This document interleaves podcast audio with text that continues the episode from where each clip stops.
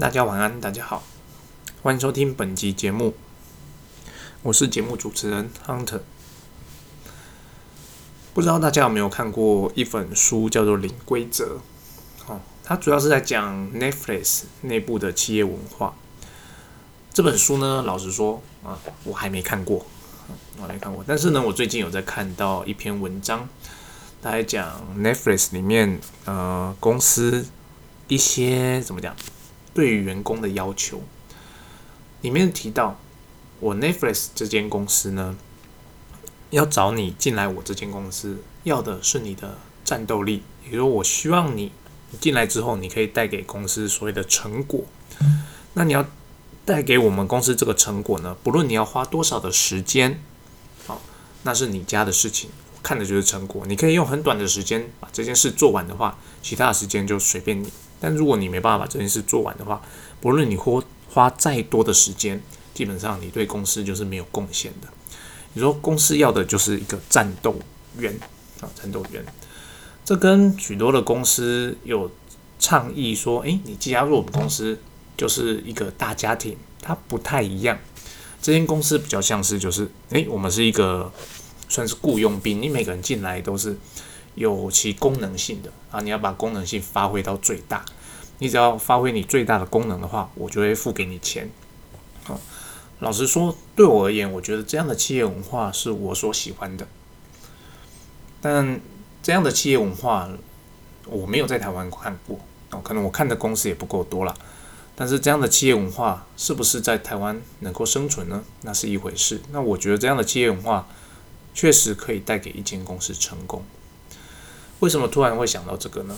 大概几个礼拜前啊，嗯，我在部门里面做了一个调查，调查就是说，嗯，大家想一想，现在我们整个部门呢，如果我们想要帮助公司的营收再往上提升的话，我们应该做哪些事情？啊，我希望每一个人提出呃他的意见。然后每一个人，当然每个人认为重要的事情都不一样啊。然后这些每个人提出来，我在白板上写了大概有七八条吧，同整之后七八样不同的事情。然后当然七八样事情我不可能一瞬间就全部都做到，我就跟大家说：来，现在这边有大家提的七八样的事情，那大家来投票，每个人都有三票，你选出你心目中认为最重要的三件事情。投完票之后呢，然后我们就选出了三件事情，是我们呃现阶段就是下个月要把它完成的。那有几件事，那其中呢就有一两位业务助理向我提出了一些要求，他说：“哎，主管，能不能啊，以后我来找你们的时找我问问题的，找你问问题的时候呢，你不要再问我们说你觉得呢？你的看法是什么？”你觉得应该怎么做比较好？这是我的工作习惯。我希望员工来找我的时候，不是来向我寻求答案的。因此呢，我只要他们拿着问题来问我，我都会问他说：“诶，那这个案子你现在遇到了什么问题？那你觉得应该要怎么处理？哦，那你这个处理的方式是经过怎么样的思考逻辑？那以及说，你有想过这样处理是对公司是好的吗？是坏的吗？”它的后果是什么？啊，我会大概问他们这样的这样的事情，然后就有一两个助理他说：“呃，主管啊，你不要不要再问我们这些问题好不好？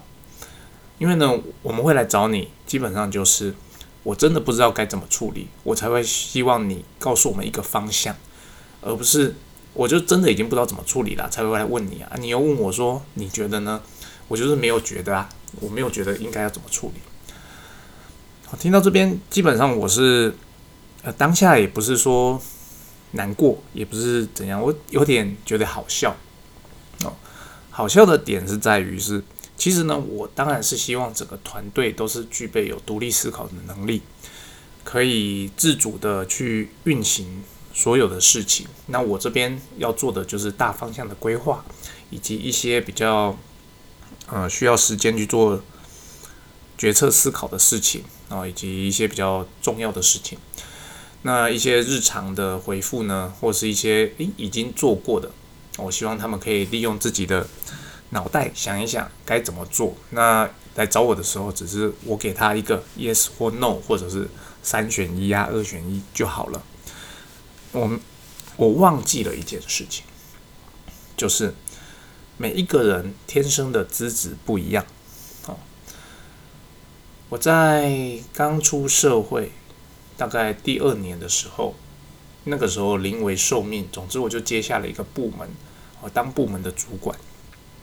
在那个时候呢，因为你知道吗？刚出社会，然后就接下这样的重大的任务，所以呢，其实我非常的努力。然后那时候有一个助理跟着我。总之呢，我个人没有察觉到我对他非常的严格。有时候我希望他可以做好每一件事情，我觉得那我都会做的事情，你应该也要会做，而且我已经教你怎么做了，我也示范给你看了。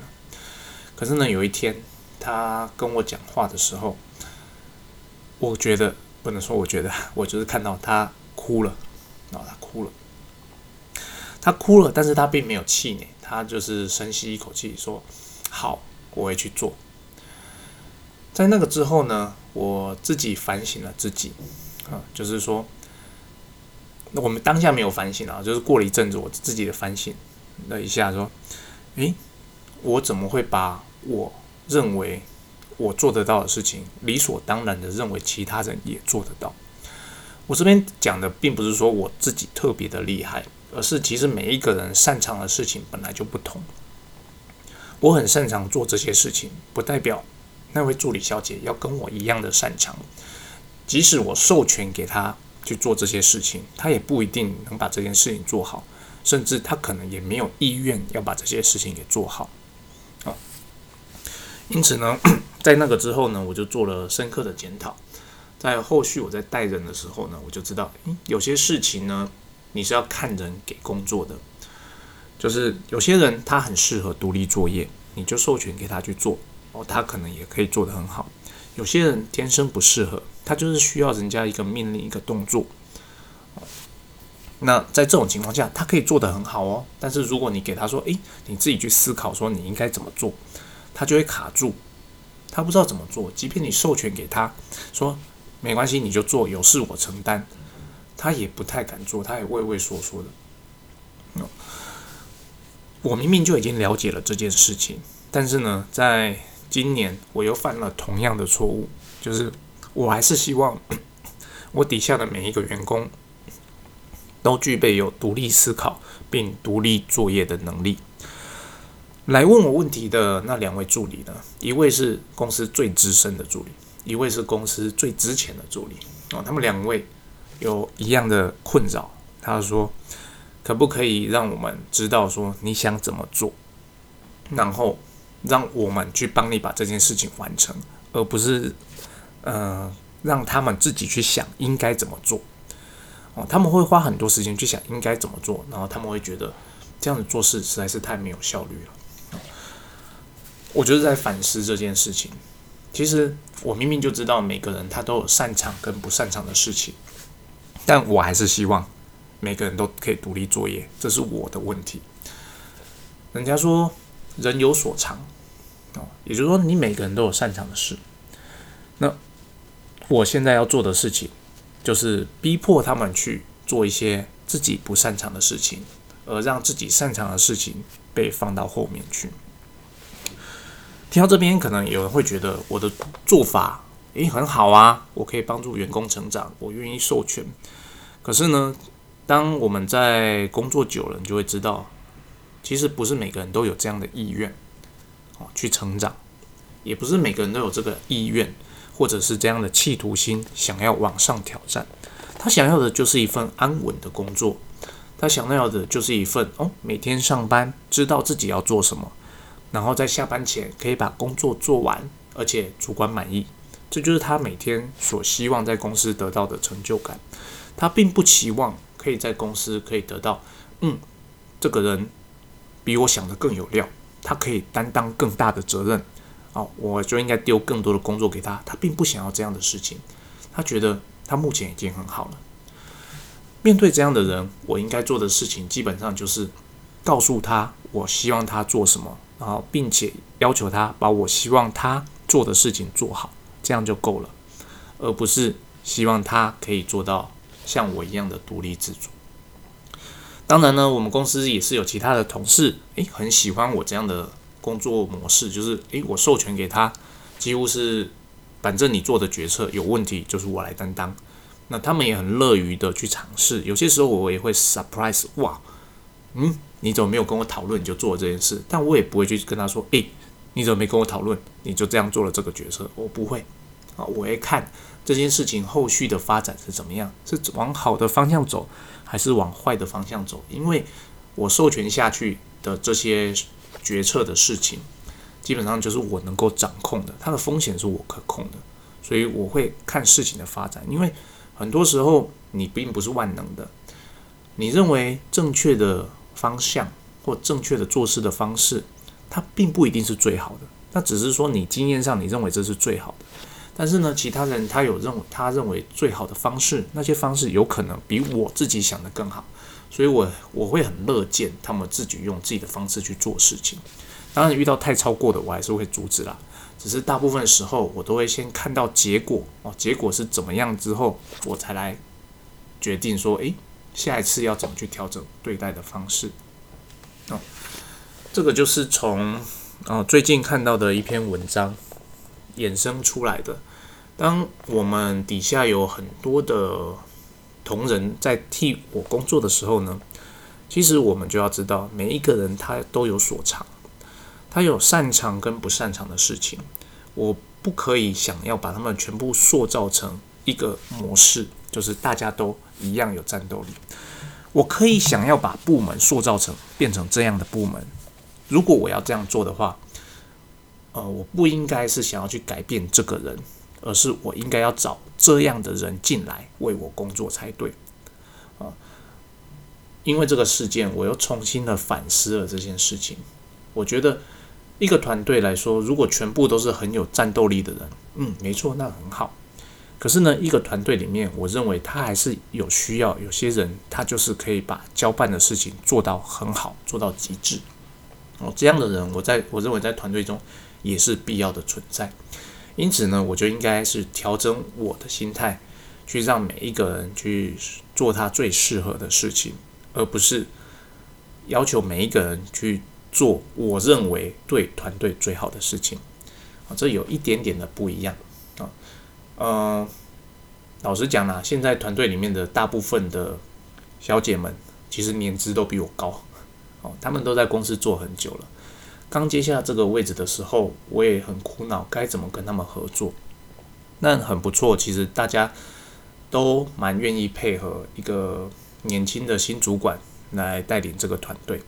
当然，有些时候我的做法，他们就会觉得，咦，怎么会这样子？比方说，我也要求他们使用新的工具啊，去做日常的记录或向我报告。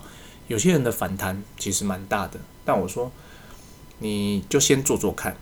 哦，如果你不喜欢的话，你正向我证明你目前用的方法比我建议的这个方法更好，可以向我证明的话，你可以用你目前继续的，你目前在使用的方法继续工作没有问题，但是你要先 try，先 try。啊，以上呢再重复一遍，就是我看到文章的心得啦。讲到这边，我又想到一句话，是我的老板有讲过的，诶，他知道其实员工啊。本来能力就是有高有低嘛，啊，那你员工公司里面一定可以找到九十分、一百分的员工，你一定也找得到那种六十分、七十分的员工。那，重点的是这个六十分、七十分的员工，他可能已经发挥出他百分之百的全力了，那你就不要认为他必须提升到九十、一百，哦，因为他的能力限制就在那边，那。你既然身为公司的主管，你要做的事情就是把他的这个六十分、七十分丢在适合六十分、七十分呃能力的人的地方，并且呢制作一些所谓的规则，让他不至于出错。在这种情况下呢，这些人其实对公司而言也是很棒的。老实讲，他是说，老板就说，其实一间公司啊，超过三分之二的人都是这样的员工。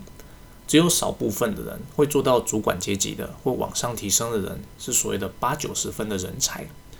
哦，你不能期望每一个人都是这样的人才，而且公司所在的环境、公司所在的现实，要征求这样的人才本来就比较困难。那在这种情况下呢，我们就是应该要好好利用既有的人，把他们放在正确的地方，发挥出工作上最大的战斗力，让公司可以营运上运作的顺利。哦，这是我们身为主管应该做的。我又想到这件事情，同样的，呃，就是回想到，诶，我是不是真的没有把我底下的人放在了一个正确的位置？我想要让他们提升，但是他们的意愿，诶，我在工作中不小心又忽略了。这是我在本次的个人检讨，个人检讨。以上呢，就是这一集节目想跟大家分享的。我们每一个员工呢，其实都有自己。厉害的地方，不厉害的地方，每一个人都有他擅长做的事情，不擅长做的事情，以及每一个人他都是具备有所谓的企图心，以及他具有安稳的心。不论是怎么样的员工呢，我们身为主管就是要看清楚，说这个人是个怎么样的人，他适合做怎么样的工作，把他安排在适合的工作上面去。这是我们在领导现有团队的时候应该要做的事情。如果我们要做的事情是调整现有团队的体质，让团队哦走向某一个方向，比方说更积极努力争取，那我要做的事情不是想要把这些可能没有意愿的人变成有意愿，而是去找出外部真的有有这样的呃能力、这样的企图心的人进到这个团队哦，然后。改从根本改善这个团队的体质才正确。哦，以上就是我今天的分享。那希望有听到这个节目的主管们，哦，不要犯下跟我相同的错误。那如果你有体悟到自己也有这样的、这样的不能讲习惯，就是这样的特质的话，那我想本集节目的分享多少可以让您可以从我的角度，哦。也许可以帮助您一点去从另外一个角度思考，那或许我们就可以用不同的方式来带领团队成长。那本期节目就到这边，谢谢大家，拜拜。